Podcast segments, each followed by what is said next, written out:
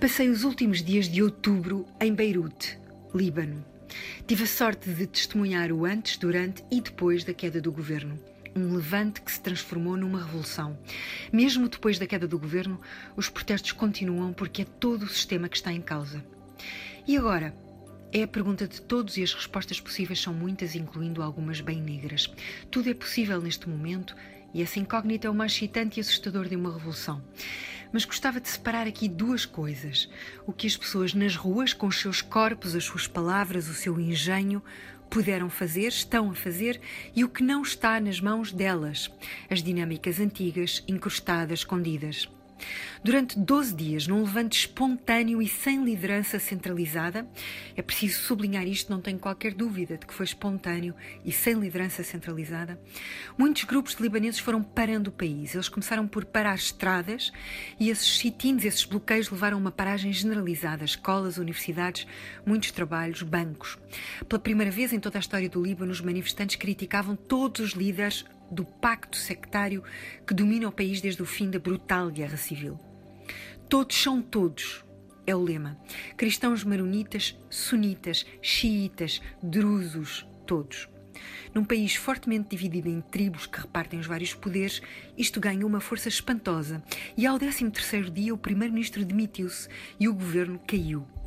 Não sem um susto, sem um choque.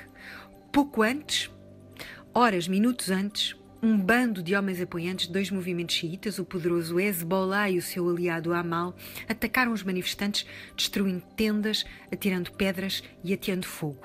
Não é claro se tiveram ordem para isso ou se a vaga foi espontânea, mas é claro que Nasrallah, o líder do Hezbollah, permitiu que isso acontecesse viabilizou isso ao discursar na sexta-feira anterior pedindo aos seus apoiantes para se retirarem dos protestos e acusando o levante de ser influenciado por interesses estrangeiros isto vindo de um líder que é financiado e apoiado pelo Irão. O levante não parou com a queda do governo. Os manifestantes querem mais, querem acabar com o tribalismo religioso, que é a base para tudo no Líbano, e estimula a corrupção. Não é uma ambição nada simples e pode ser que as coisas piorem depois deste momento de euforia. Não é impossível um golpe.